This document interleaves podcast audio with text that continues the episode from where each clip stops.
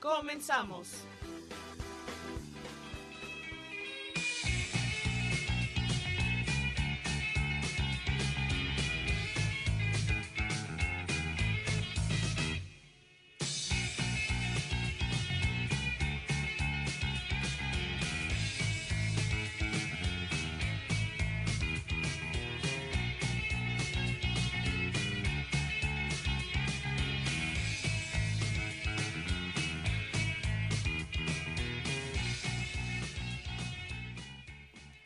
Tal? Buenos días. Esto es Brújula en Mano, hoy 3 de abril del 2017. Vamos a transmitir el programa número 1083 y bueno, pues esperemos que nos acompañe la siguiente hora. En los micrófonos se encuentra Marina Estrella. Vamos a estar con usted platicando acerca de la elección de carrera. Pero bueno, hoy en este Brújula en Mano también tenemos más y más cosas. Por ejemplo, tenemos nuestra orientación en corto. Tenemos también, vamos a tener información acerca de la nueva carrera que se llama licenciatura en traducción. Una carrera de nueva creación, también una carrera que va a estar en una escuela también de nueva creación y vamos a estar platicando acerca acerca de ello.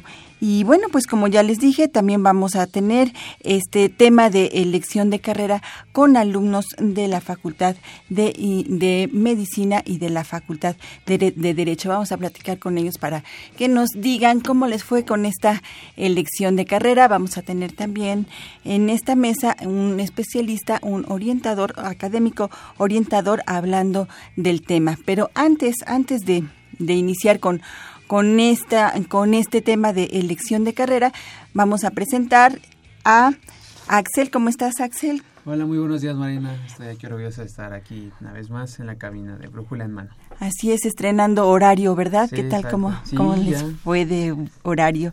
Y bueno, pues también una voz conocida en Brújula en Mano, Miguel González. Hola, Miguel. Hola, ¿qué tal, Marina? Hola, amigos. Muy buenos días. Pues gracias por acompañarnos y sí, estrenando eh, horario, ¿no? A ver, en lo que nos acostumbramos un poquito. Así es, y bueno, regresamos de un día también muy especial, un día de las buenas acciones. El día de ayer se estuvieron actividades en la Dirección General de Orientación y Atención Educativa, porque bueno, fue el día de las buenas acciones. Y vamos regresando de esas actividades, Miguel. Eh, sí, estamos bronceaditos, o sea que si nos pueden seguir ya en nuestras redes sociales, ahí nos van a ver que andamos bronceados, anduvimos en limpieza eh, varios compañeros de las islas, de nuestra, el corazón y el pulmón de la ciudad universitaria también, parte del pulmón y eh, recolectando libros, recolectando medicamento y también algunos eh, cartuchos de tinta vacía para apoyar a niños que tienen cáncer. Entonces nos vamos a ir sumando poco a poco a estas buenas acciones y esperamos a que nos inviten a colaborar también con algunas, ¿no? Que nos hagan sus propuestas. Así es, este 2 de abril se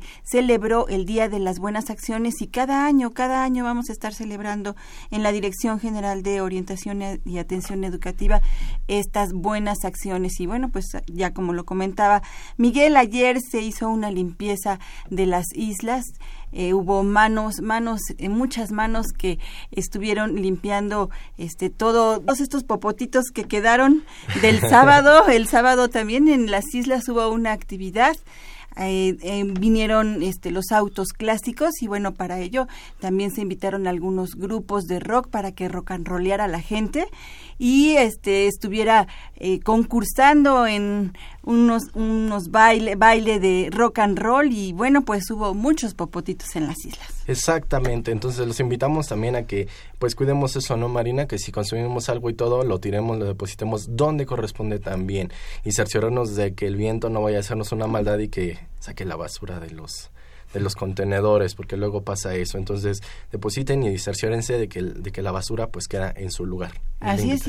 Y que bueno, pues que no haya incendios ahora que está el calor fuertísimo y bueno, pues hay que hay que cuidar también estos estos incendios, ¿verdad? Claro, claro que sí, hay que estar muy pendiente, ¿no es así, Axel? Exacto. Bien, pues vamos a iniciar Axel con esta sección que se llama Orientación en corto, donde tenemos ¿qué tenemos, Axel? Pues tenemos muchas recomendaciones. Este, bueno, no sé si quieres iniciar, Miguel. Eh, bueno, mira, Marina y amigos, tenemos muchas cosas, así que vayan por lápiz y papel porque nosotros nos vamos a nuestras recomendaciones. Esto es Orientación en Corto.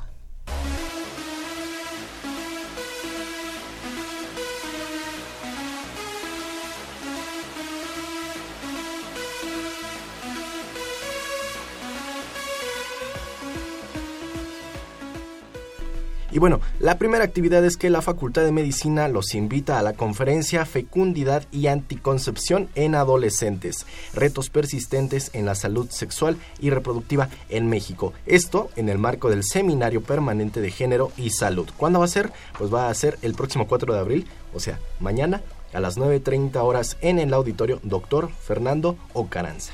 Y bueno, la Dirección General de Divulgación de la Ciencia tiene para todos nosotros la conferencia ¿A qué huele el universo? La cita es, el, si mañana es 4, entonces es el 5 de abril, el miércoles, a las 17 horas, en la teleaula Luis Estrada, en el tercer piso del edificio C en el Universo, el Museo de las Ciencias. Pues está muy interesante esto. Y mira, Axel y amigos, en el marco de la conmemoración de los 100 años del nacimiento del crítico de arte Juan Hacha, el Museo Universitario Arte Contemporáneo, que nosotros cariñosamente lo conocemos como MUAC, exhibe actualmente la muestra Juan Hacha, Despertar, Despertar Revolucionario. Y ya está esta exhibición, así que pueden visitarla de miércoles a domingo en el MUAC.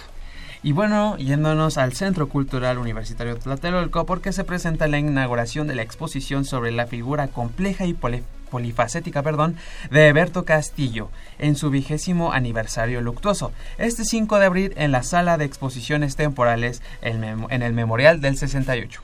Pues está muy interesante esto y también el antiguo colegio de San Ildefonso nos invita a la proyección de la película Sud-Suite. Esto va a ser el día de mañana, 4 de abril. Y la película, es algo que va a complementar muy bien, será comentada por Abraham Castillo, quien es curador y programador de festivales de cine. Y bueno, ya pasando de cine a música, en la sala Nezahualcóyotl, este 9 de abril se presentará la Orquesta Juvenil Universitaria Eduardo Mata de la UNAM. La cita es, como ya les dije, este 9 de abril a las 6 horas o bueno, a las 18 horas. 18 horas, ok. Y bueno, el artista Gabriel Garcilaso presenta la exposición Distopías, en la que transfigura imágenes provenientes de distintas culturas y épocas para plantear circunstancias actuales. Es una gran amalgama todo esto. Esta exposición, recuerden, se llama Distopías y se estará presentando en la Galería Arnold Belkin del Museo del Chopo. Y bueno, para todos aquellos que quieran conocer la historia de la arquitectura del antiguo colegio de San Ildefonso, pueden asistir a las visitas guiadas al acervo moral y al edificio. Puedes asistir de miércoles a domingo. Para mayor información puedes comunicarte con nosotros. Ok, ahorita les brindamos nuestros teléfonos. El próximo 8 de abril en la explanada del Centro Cultural Universitario se realizará la lectura del cuento Al perrito le duele la muela. La lectura se realizará en punto de la una de la tarde, así que pendientes amigos. Y para todos aquellos que les guste el teatro, pues bueno, fíjense que en el Teatro Juan Ruiz de Alarcón, en Ciudad Universitaria, se, estará presentando o se presenta la transmisión vía satélite con subtítulos en español del National Theatre Live de Deep Blue Sea. La cita es este 8 de abril a las 2.30 de la tarde, así que bueno, asistan porque pues es este se oye muy interesante. Oye, y también se oye muy interesante tu inglés, ¿eh?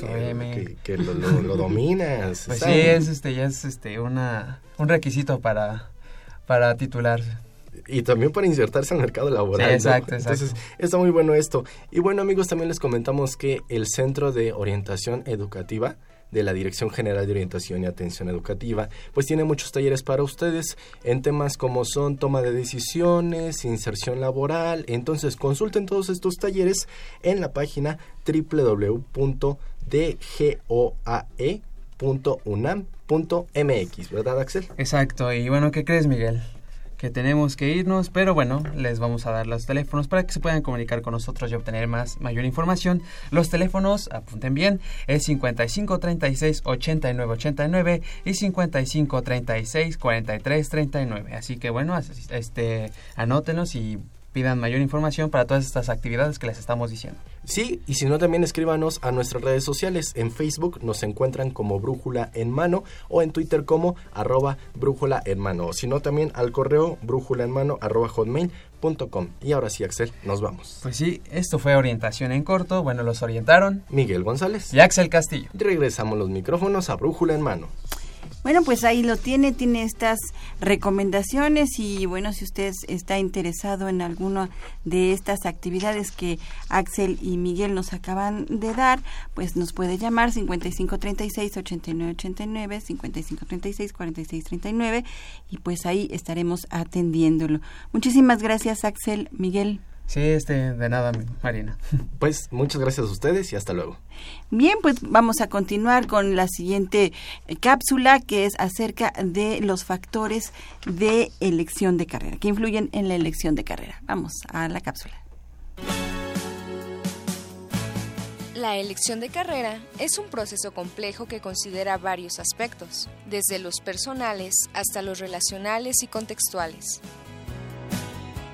Dado que la mayor parte de las veces esta elección se lleva a cabo en la etapa de la adolescencia, su dificultad se incrementa, ya que es aquí donde los jóvenes se encuentran en un proceso de búsqueda de identidad y pertenencia que los lleva a distraerse en otros aspectos y tender, en algunos casos, a considerar más las expectativas y necesidades externas que las propias. De ahí que es importante considerar los diferentes factores que influyen en la elección de carrera y trabajar con cada uno de ellos para contar con más elementos que fortalezcan este proceso. Algunos factores internos tienen que ver con el autoconocimiento es decir, cuáles son los intereses, las aptitudes, personalidad, trayectoria académica y los valores. Dentro de los factores externos que tienen que ver con la elección de carrera está el medio social en el que se desarrolla el estudiante, como son la familia, los amigos, la oferta educativa, la duración de los estudios, los costos de la carrera y las posibilidades de empleo. Otros elementos fundamentales a considerar en la elección de carrera son los planes y programas de estudio, los requerimientos de la carrera, los costos, los horarios, actividades extraescolares, la duración de la carrera, las actividades que desempeña el profesional de una carrera determinada y en qué ámbito ejerce su profesión. Es recomendable también que al elegir una carrera conozcas cuáles son las demandas sociales que cubre el profesionista que se quiere ser, para qué están siendo contratados, en qué tipo de empresas, si se puede generar autoempleo o cuál es la remuneración económica y sobre todo si estas actividades son congruentes con lo que espera realizar una vez finalizada la carrera. A veces elegir una carrera es visto como algo simple, pero en realidad es una de las etapas más importantes, puesto que aquí se decidirá tu futuro y más importante, tus sueños.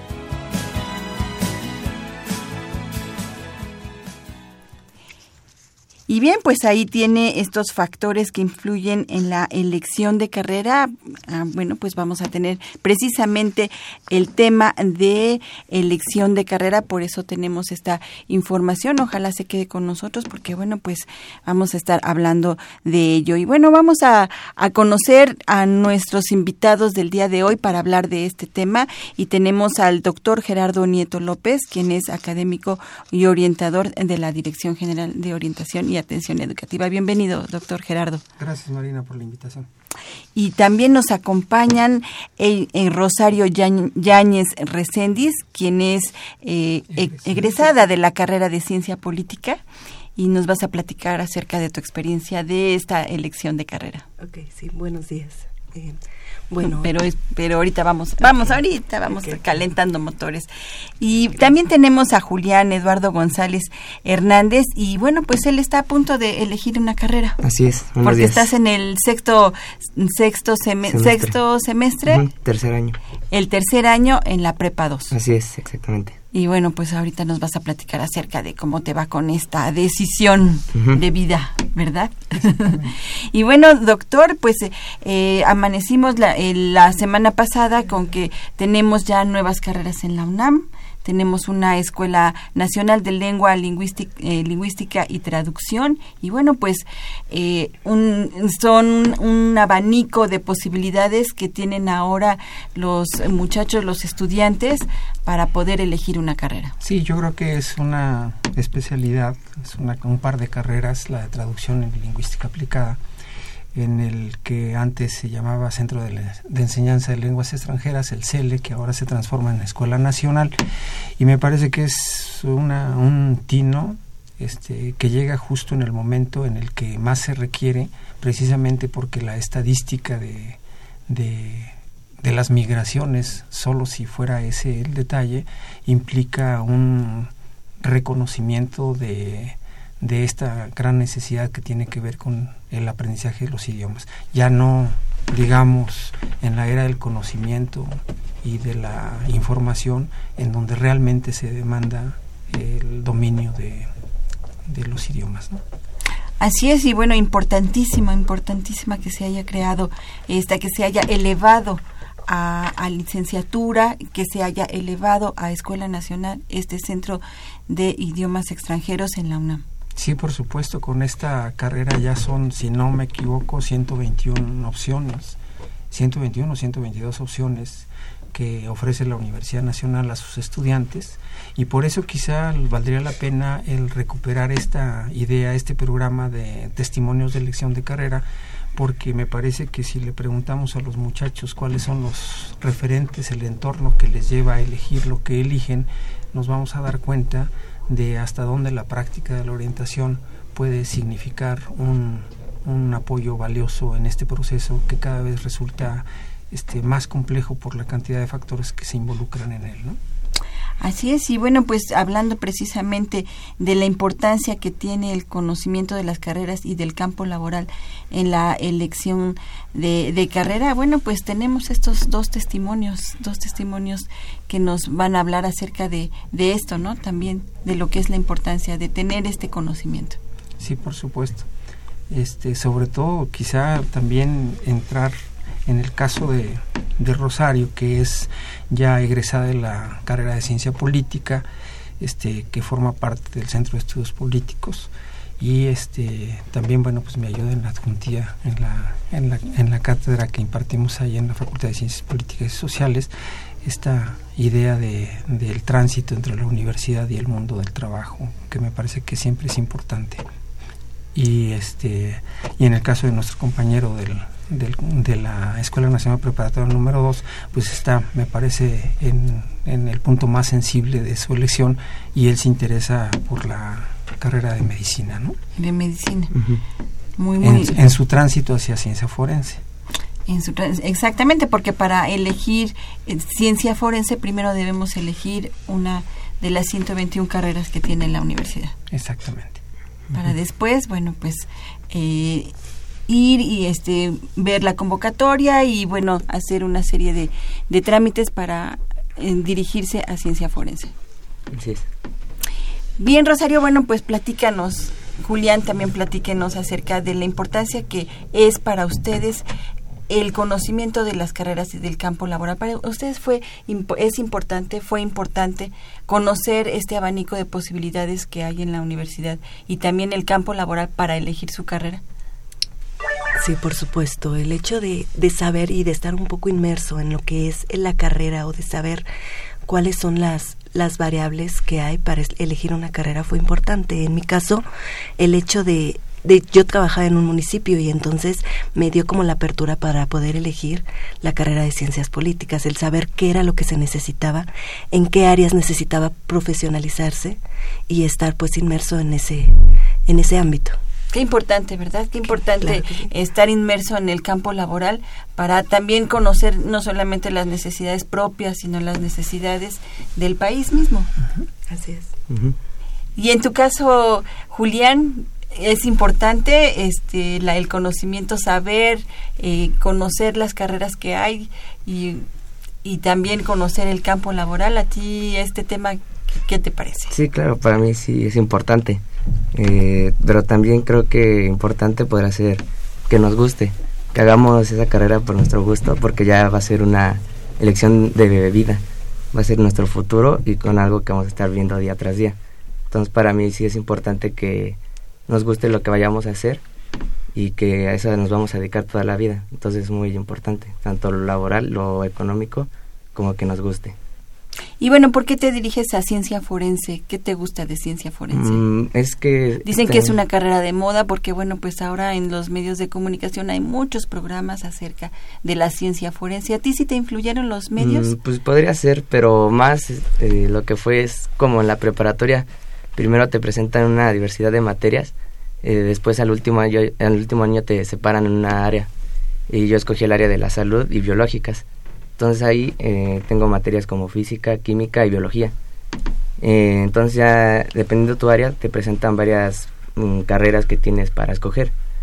Ahí yo vi que estaba ciencia forense y hay muchas mm, tipos de aplicaciones para la ciencia forense. Puede ser aplicando la química, la física, la biología. Más que por lo que está de moda, a mí me gustaría por todo eso de, de las materias que ponen, que imparten.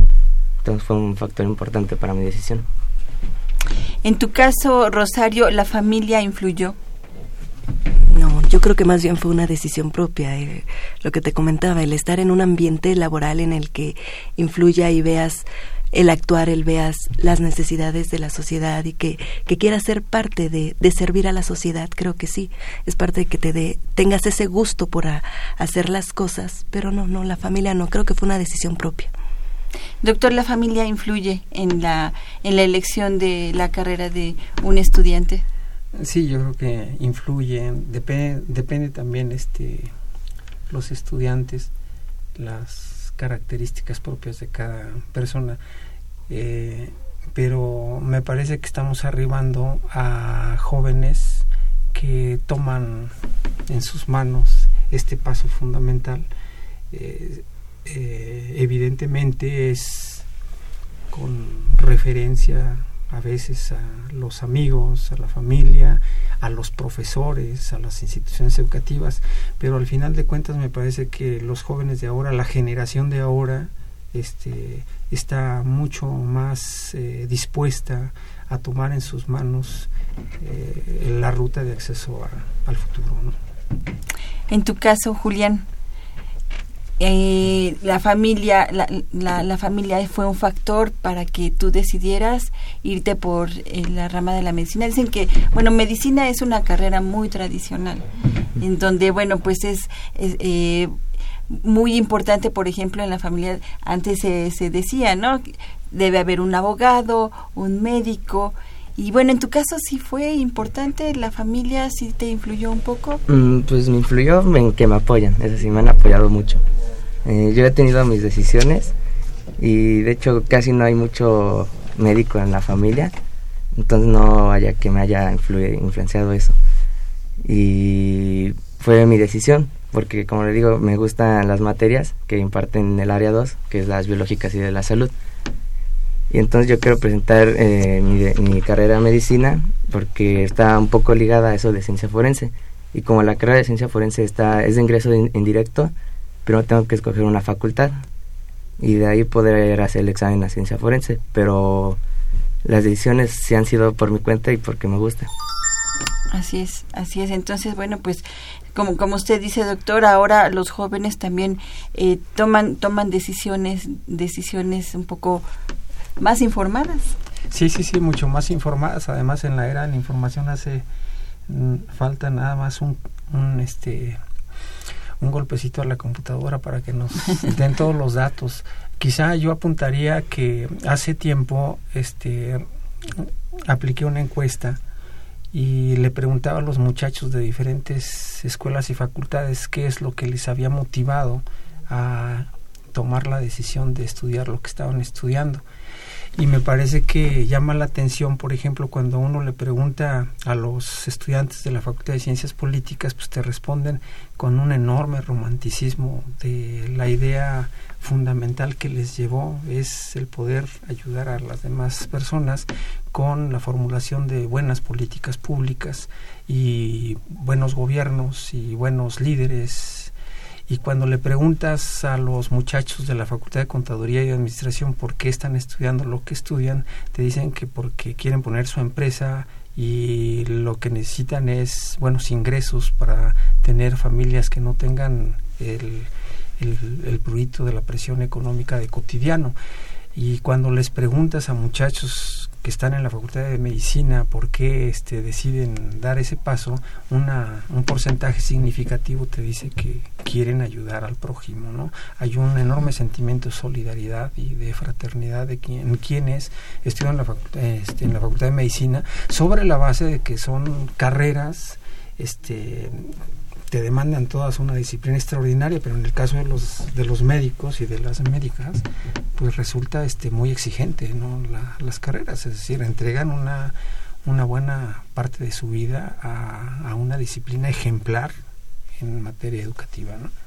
Y bueno, que también esto es una característica del perfil de los estudiantes de la UNAM, ¿no? Eh, también este este sentido de, de solidaridad, este este este sentido de, de, humanidad que, que tienen los estudiantes de la UNAM, de ayudar al prójimo y bueno, pues esto se refleja también en, en las carreras y en los estudiantes. Sí, inclusive yo pondría mi caso, cuando uno decide el estudiar la carrera que, que estudió Rosario, que es ciencia política, pues la, lo primero que descubres es que es una carrera con una matrícula muy chiquitita. Es decir, frente a otras como ciencias de la comunicación que tienen una matrícula muy grande, la ciencia política, los politólogos en particular, pues este, éramos una generación muy pequeñita y egresamos todavía menos y después te das cuenta ese paso hacia el mercado laboral, pues te das cuenta de que esa generación chiquitita, pues la mayoría está colocada muy bien porque acabas dominando más o menos bien el lenguaje, el discurso, el análisis y este y no te cuesta mucho porque además no hay muchos afuera, ¿no? A diferencia de otros. Pero eso no lo sabes hasta que realmente vas avanzando a ese respecto, ¿no? Así es, y bueno, ¿qué tal con una decisión de carrera este, que te lleva al éxito? ¿Qué importancia tiene el que tú hayas elegido la carrera eh, afín a ti, tanto en lo personal como en lo profesional?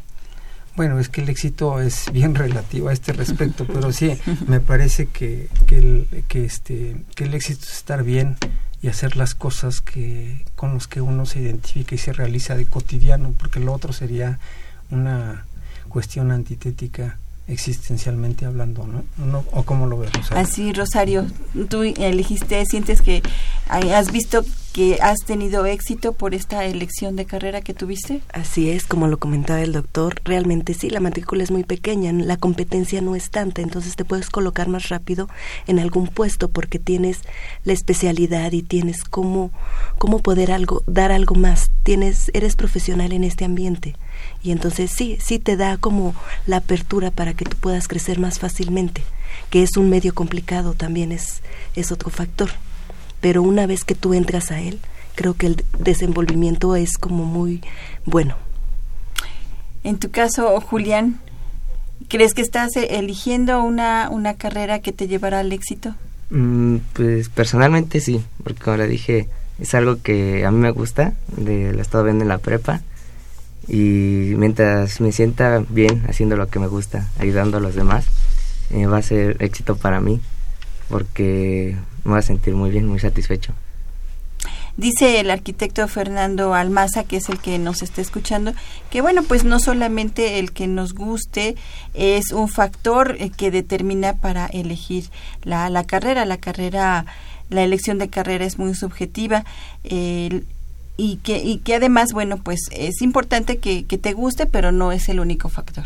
Sí, por supuesto. Es la cuestión de la elección de carrera en las condiciones del presente. Este exige eh, del joven una eh, madurez que en ocasiones la propiedad en la que se toma no, no, no te lo da. Pero este me parece que los médicos, por ejemplo, eh, uno de los detalles que son significativos a este respecto es que cuando uno ve dónde laboran los médicos, quien estudió medicina, pues un porcentaje elevadísimo, estamos hablando de arriba del 96%, este, trabajan en lo que estudiaron. Cuando tú le preguntas a los politólogos en dónde están trabajando, un porcentaje elevadísimo de politólogos está trabajando en lo que estudiaron. A diferencia de otras carreras donde el subempleo es muy alto. Es decir, estudian una carrera y acaban trabajando en otra por distintos, por distintos factores. ¿no? Este, recuperar esta idea de que en la sociedad del conocimiento, en esta era de la información, la gran transformación del mundo del trabajo, te obliga a pensar en, en que uno ya no cambia de trabajo, cambia de profesión, este, por lo menos cuatro veces en la vida y esto es en serio. Es decir, eh, la sociedad actual te reclama una enorme capacidad de flexibilidad y adaptación sobre la base de que el mundo no es solo una expresión de cambio, sino que está en permanente transformación. Y la verdad de las cosas es que en materia educativa este, hay muchas cosas todavía por este, llevarse a cabo en el entendido de que no hay un modelo que te diga este es el punto final. Hay procesos de reforma, el proceso Boloña es uno de ellos.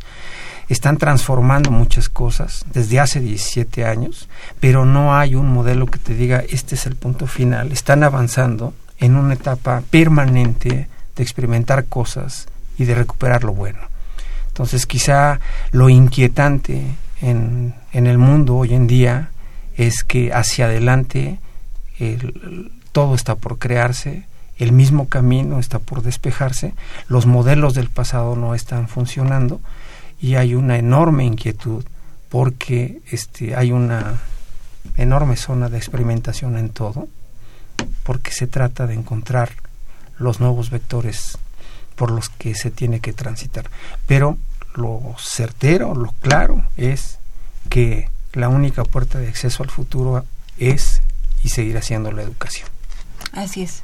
Así es, así es, doctor. Y bueno, pues vamos a seguir platicando de este tema con Rosario, con Julián, con el doctor Gerardo Nieto, pero antes vamos a, a ir a una cápsula de la UNAM sus carreras y su campo laboral para que bueno pues eh, nos presenten precisamente esta licenciatura de nueva creación que es la licenciatura en traducción eh, de la Escuela Nacional de Lenguas Lingüística y traducción. Y bueno, pues también le pedimos que nos llame 5536 8989, participe con nosotros, participe con su experiencia y bueno, si se quiere llevar un poemario, pues a los primeros 10 que nos llamen tenemos poemarios para ustedes 55 36 89 89 no olviden que bueno también está la convocatoria de ingreso a la licenciatura de la UNAM ahorita está abierta en www.escolar.unam.mx para aquellos que quieren concursar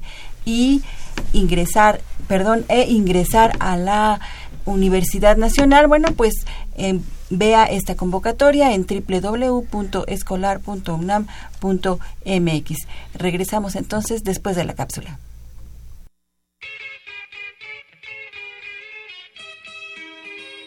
Traducción es ahora una de las 120 carreras con las que cuenta la UNAM y será impartida por la recién creada Escuela Nacional de Lenguas Lingüística y Traducción. El objetivo es formar licenciados en traducción conscientes y reflexivos, que participen con ética en los procesos de difusión y divulgación del conocimiento y la cultura, a través del ejercicio de su profesión. Para ingresar a la carrera, los aspirantes deberán haber terminado la educación media superior, preferentemente haber cursado materias de las áreas ciencias sociales, humanidades y artes. Los alumnos extranjeros no hablantes del español deberán aprobar la certificación del Centro de Enseñanzas para Extranjeros o del Instituto Cervantes.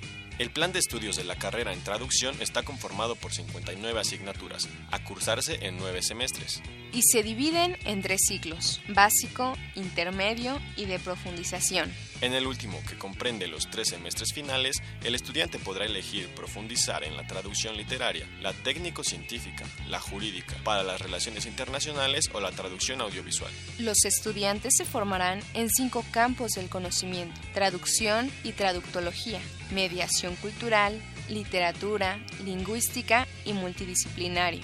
Además, recibirá formación en tres lenguas, español, inglés y una segunda extranjera, para lo que no será necesario que el alumno posea conocimientos previos, pues la estudiará a lo largo de seis semestres. El alumno podrá elegir entre las cinco lenguas de mayor demanda de traducciones en México, alemán, chino mandarín, francés, italiano o portugués. El egresado podrá ejercer como docente de lenguas en instituciones públicas y privadas, de educación media y superior, en empresas en modalidades presencial, mixta o en línea. Además de participar en procesos de difusión y divulgación del conocimiento y la cultura a través del ejercicio de su profesión. Contribuirá al desarrollo nacional al cubrir la demanda de traductores en diversos ámbitos profesionales del país, como el campo editorial, las instituciones académicas, las empresas de servicios, los despachos jurídicos, los negocios internacionales y más. Esto fue la UNAM, sus carreras y su campo laboral. Nosotros somos Janet Robles e Israel García.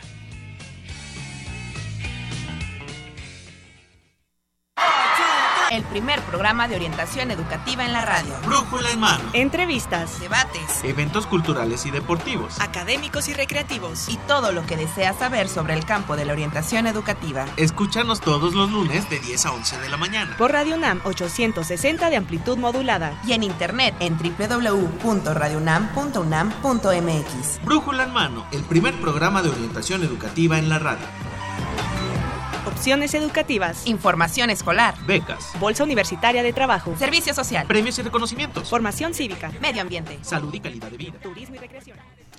Y bien, pues ahí ahí tiene esta nueva carrera la de la licenciatura en traducción. Y bueno, pues estamos esperando su llamada 5536 8989.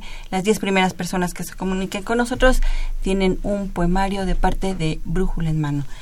Y bueno, doctor, pues estaba entró usted en un, en un tema muy muy interesante que me gustaría que abundara un poquito más que es el proceso Bolonia. Así que bueno pues nos gustaría mucho que nos explicara un poquito más acerca de este proceso tan importante tan interesante a la hora de elegir una carrera. Pues este claro que sí Marina rápidamente. El, el asunto es el transformar el sistema educativo en términos de lo que se requiere en, con base a las metas de, del desarrollo. Eh, y los europeos pues, entraron en este proceso desde hace más de, de tres lustros. Nos llevan de ventaja por lo menos 17 años. Y reformar la educación yo creo que en ningún país es sencillo. En México lo, lo vemos con este, los procesos que tenemos desde hace unos años, pero este proceso, y es un proceso, no es algo que se inicia y se concluye, el proceso sigue avanzando y por eso me parece que es fundamental entenderlo como tal, porque cambia la naturaleza, por ejemplo, de las carreras profesionales, desaparece un buen número de opciones tradicionales, emergen otras en el conjunto de la oferta educativa del proceso Boloña, se acorta su duración, en algunos países se recorta la duración de las carreras a tres años y se eh, incorporan posgrados largos de dos a tres, cuatro años, con la intención de que los jóvenes entren al mercado laboral con doctorados hacia los 23, 24, 25 años etcétera, se da una importancia muy significativa a las evaluaciones con base a resolución de problemas y ya no a instrumentos rígidos eh, que tienen que ver con la memoria ya la primacía no, lo, no es el salón de clases, sino el proceso de los aprendizajes autónomos, de tal suerte que el profesor ya llega al salón de clase y no llega con la intención de transmitir conocimiento, sino de coordinar un esfuerzo de conexión a las redes, este, y de aprendizajes autónomos a este respecto. ¿no? Entonces es una transformación muy radical de todo el sistema educativo que sigue avanzando con base en las experiencias que se van dando y es inquietante porque todo este proceso de cambio tiene que ver con el agotamiento de modelos y con el agotamiento de paradigmas eh, que si habláramos un poco más en términos sociales, políticos o económicos, te diría que este frente al agotamiento dramático de la idea del Estado, que fue la guía de construcción del estado de bienestar en el siglo XX, y al agotamiento del nuevo paradigma que surgió en la última década de los noventas y que priva una hora que es la del mercado y su mano invisible, que no funcionaron para alcanzar metas de desarrollo incluyente, hoy hacia adelante se están discutiendo cuáles son los ejes, pero no hay nada. Lo inédito es que no hay nada no hay nada, hay experimentos, hay ensayos, la propia Unión Europea en su arquitectura es un gran experimento que trata de encontrar la nueva salida. Pero se agotó el Estado, se agotó el mercado y estamos de regreso al individuo. Y el individuo como eje fundamental que responde y tiene que resolver una serie de asignativas que antes le resolvía el Estado y que hoy el mercado ni el Estado están resolviendo. Entonces, el mundo está parado en una disyuntiva muy compleja. Las crisis, la genealogía de la crisis cambió. Hoy se instala una crisis de muy larga duración, muy compleja en su entendimiento, que está trastocando muchas cosas. Y este, esto nos lleva nuevamente a encontrar salidas inéditas. El proceso Boloña es una búsqueda de un modelo que responda a los requerimientos de una de un momento de la humanidad extraordinariamente complejo. Y en esas estamos. Así es, bueno, el mundo ha cambiado, el mundo cambia. Cambia con, constante. El mundo del trabajo cambia, es enorme. Constante, constantemente. Y bueno, ¿qué pasa con las carreras que desaparecen? ¿Qué, qué pasa con todos esos estudiantes que, eh, que alguna vez estudiaron esa carrera y que ahora por este cambio en el mundo del trabajo están desapareciendo o este ya ya no están funcionando para el mercado laboral. Yo digo Marina que las transformaciones eh, en el mundo real le están ganando la carrera a las instituciones formales.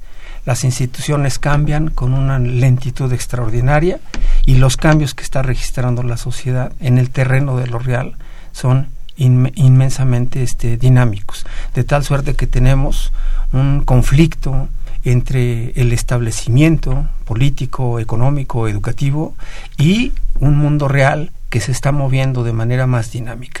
Y si esto lo llevamos a un análisis serio de las carreras profesionales, diríamos que algunas este, que hoy por una situación de oferta-demanda tienen problemas de inserción laboral, hacia adelante vamos a descubrir que los problemas ya no solo tienen que ver con demanda de oferta, sino con cuestiones estructurales de formación, es decir, de la matrícula y de otras tantas este, cosas que nos pudieran llevar a reflexionar seriamente sobre cómo darle una cierta racionalidad a la estructura de la matrícula de educación superior en algunos países como México que tiene ahí datos significativos que quizá en otra mesa valdría la pena analizar, pero que sí nos llevan a plantear este, rutas inéditas para que los egresados, todos los egresados, tengan un empleo productivo en la carrera que estudiaron. Y que dejemos o que empecemos a dejar atrás este fenómeno pernicioso de que muchos egresados estén en ocupaciones poco profesionalizantes para las cuales no se demandan los estudios universitarios que realizaron, que me parece que eso es una, un factor que está ahí permanentemente, ¿no? Y tomar de referencia muchos casos exitosos que se están dando en otras latitudes. Así sí, bueno, ahorita hablando de, de, casos casos exitosos, ¿cómo se puede elegir una una carrera acertadamente que nos beneficie o que nos lleve al éxito? Bueno, ahí, ahí la, la, la, cuestión tiene que ver también con esta idea de éxito. Los testimonios que yo he recabado y que están en, en, el libro que tú conoces, este Marina, eh, me dejan una conclusión preliminar los profesionales exitosos son, entre otros, quienes descubrieron a tiempo qué llevaban en las venas, porque hay algunos jóvenes que prácticamente te podría decir que desde que estaban en el vientre materno sabían que querían ser abogados. Son abogados y son abogados exitosos, con independencia de esta ley de la oferta y la demanda.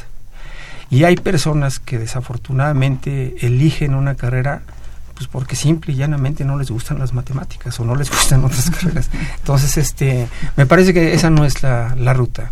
Y, y, este, y sí tiene que ver mucho en esto la vocación. Por ejemplo, en el caso de la medicina, ¿cómo la veo yo? Es una carrera profundamente de vocación alguien que no sienta un atractivo especial por la medicina o por la psicología o por la pedagogía o por la ciencia política, este, pues me parece que le va a faltar ese, ese, ese, esa energía que, que hay que tener pues para ilusionarse de cotidiano en lo que en lo que en lo que a uno le atrae ¿no? mucho Así es. Eh, bueno, hay otros otros factores también que, eh, que influyen, en, también estos estos factores sociales. ¿A ustedes cómo les han influido estos estos factores para a la hora de elegir carrera? En, al, mm, digamos, eh, ¿cómo pueden ustedes decir que la elección de carrera fue una elección acertada? Bueno, pues puedes decir que fue acertada en la medida que tienes éxito en la vida, ¿no? Con esa carrera. Lo que decía el doctor, el hecho de tener vocación para esa carrera, en el caso de la ciencia política es una carrera que no es tan conocida y entonces esto de que alguien puede influir y decir, no, esa carrera no, porque ¿qué vas a hacer ahí? O, o las te influyen para las carreras tradicionales. Entonces, sí el informarte y el saber que tienes, qué te ofrece, cuál es tu vocación y también cuál es el mercado laboral es importante saber cuál va a ser tu mercado laboral para saber dónde te vas a poder mover y cómo vas a poder desarrollarte. Sí, es muy importante. Es muy importante lo que dijo Rosario. Eh, tienes que saber cómo te vas a desempeñar en ese mercado laboral, pero también, como dije, lo que te gusta. Claro, como es, lo vas a hacer toda tu vida, lo vas a hacer con muchas ganas, lo vas a hacer este con todo lo que puedas dar eso va a ser un, factor muy, muy importante. Y bueno, pues aquí tenemos también algunas llamadas de Fernando Almaza, de Sergio Ramos, y bueno, pues Sergio dice que saludos al, al IPN y bueno, pues también eh, le gustaría que dentro de las carreras no se incluyeran todavía eh, estudios eh, como la a través de la memorización. ¿No? sino que ya eh, empiece a haber aprendizajes significativos en este sentido y que no se incluya la memorización en, en las carreras. Esto nos dice Sergio Ramos, este Fernando Almanza nueva, nuevamente, dice que bueno, el incluir en, en las carreras el estudio de las artes es muy importante, incluirlas en, en, todas las áreas, no solamente eh, como una carrera en, en, especial, sino que se incluya incluso en las carreras, eh, en, en las ciencias duras, conocidas como las ciencias duras, que el arte es muy, muy importante para incluirlas en, en las carreras. Eh, mm, saludos a Ana María Guerrero, Ay, muchísimas gracias, un beso, un abrazo a Anita Guerrero. Eh, yo también te recuerdo y te recuerdo con mucho cariño. Bien, pues este tenemos estos comentarios y ¿qué le parece, doctor Gerardo Nieto, incluir las artes en las carreras? No, sí, sí, sí, yo creo que este todo lo que tiene que ver con cultura, con artes, este, las, las profesiones de, de ahora este, y más las nuevas que están emergiendo traen una base polivocacional. Nosotros estábamos acostumbrados, a nosotros nos tocaron las carreras univocacionales, pero ahora, por ejemplo, quien aspire a estudiar ciencias genómicas, pues necesita saber y tener una buena base de bioquímica, de programación, de matemáticas, de física, de biología. Este, quien aspire a otro tipo de carreras con esta dinámica como investigación biomédica básica, bueno, no solo debe de estar atraído profundamente por la investigación científica, sino que este, pues las herramientas son muy robustas las que se exigen para un trabajo fundamentalmente de investigación, de tal suerte que lo que nos están indicando las nuevas carreras este, al menos en la Universidad Nacional, es que el punto de quiebre hacia adelante este, es el conocimiento el esqueleto y el cuerpo de la nueva sociedad es el conocimiento y no hay salida al desarrollo sin una apuesta fuerte, sin una inversión robusta en formación de en la formación y construcción de conocimiento. Entonces, este la elección de carrera frente a todos estos estos factores, este me parece que no es un asunto menor y le toca decidir al joven en una suerte de interregno personal entre la adolescencia y la madurez. Pero no es ni uno ni otro. Entonces le toca justo en medio y es una decisión que a veces quieren trasladar a la familia, a los amigos.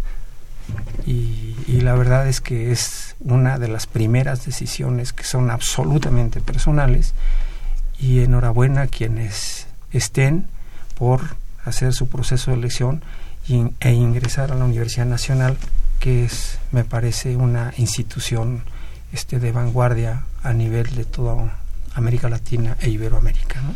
Y como usted lo dice, ya lo vemos en estas, en la creación de estas nuevas, nuevas, nuevas carreras. También tenemos, y yo diría también, eh, al igual que Sergio Ramos y que el arquitecto Fernando Almaza, es que, bueno, pues las, el arte eh, las carreras las carreras artísticas no solamente también deben estar inmersas en eh, en otro en otro tipo de carreras pero la misma incluso la misma carrera de nueva creación de arte y diseño también incluye estos elementos de matemáticas de ciencias duras o sea es de ida y vuelta esta transformación. Sí qué bueno que mencionas esto quizá el paréntesis porque este a veces los papás cuando cuando tu hijo te dice, oye, voy a estudiar diseño.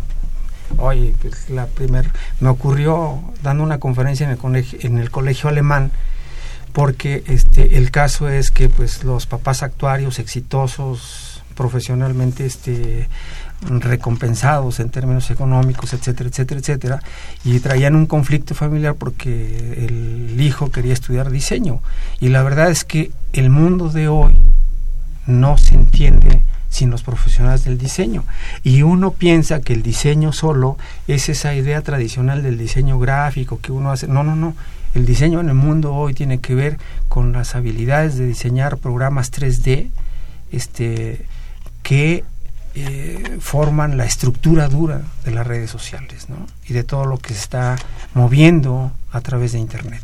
Entonces yo creo que los jóvenes de esta generación traen el pulso la era de la información y del desconocimiento y este choque entre generaciones a veces mete mucho ruido porque los papás este y en general la gente adulta trae eh, eh, casado modelos que en ocasiones este ya no es eh, ni funcional ni pertinente hoy en día ¿no? Así es. Y bueno, pues mm, se nos acabó la hora, no se nos acabó el tema, porque bueno, pues el tema es inmenso, hablar de, elección de carrera, pero bueno, pues este, este programa sí tiene un final, así es que bueno, pues vamos a pedirle tanto a Rosario como a Julián que pues les digan a sus compañeros que nos están escuchando, a la gente que nos está escuchando aquí en Radio UNAM, un mensaje, un mensaje de elección de carrera. ¿Qué les parece? ¿Qué, les parece? ¿Qué les pareció en su caso o en tu caso, Julián, que estás a punto de elegir? ¿Qué le dirías a tus compañeros que van a elegir una carrera? Mm, sí, como dije, lo importante es que te guste, pero también más importante es saber informarte bien, conocer todos los planes de estudio que te ofrecen, eh, lo laboral que te va a ofrecer en un futuro y si te gusta, pues adelante, ¿por qué no a tomar ese riesgo? Así es. Así es. El informarte es muy importante, proyectarte a un futuro es, es una cuestión que no deben de dejar eh, a un lado. El saber en dónde voy a trabajar, qué es lo que voy a hacer, no solo es elegir una carrera, es saber hacia dónde vas en la vida. Así es, doctor Gerardo Nieto. Pues que estamos en, en un momento de, de quiebre y que están en la mejor universidad y que den el paso al campus universitario con toda la seguridad del mundo, cualesquiera que sea su carrera, con la certeza de que les va a ir bien.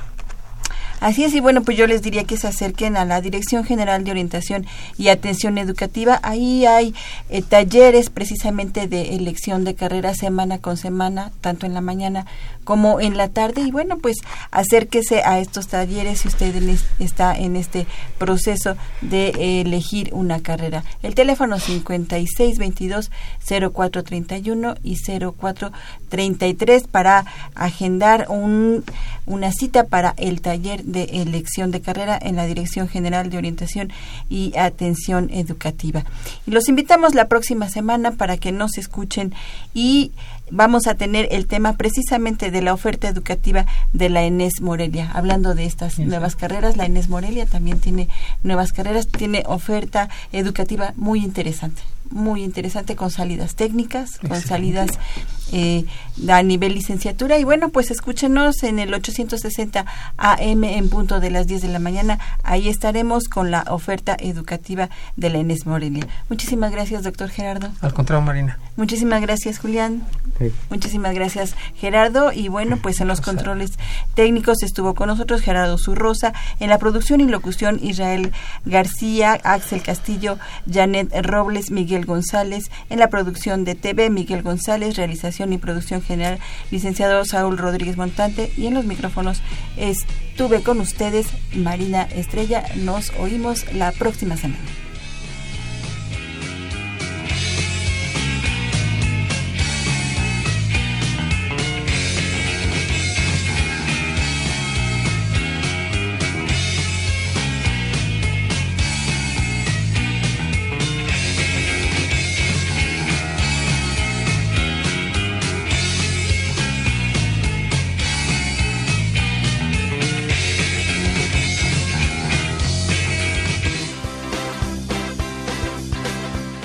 Dirección General de Orientación y Atención Educativa y Radio UNAM presentaron Brújula en Mano, el primer programa de orientación educativa en la radio.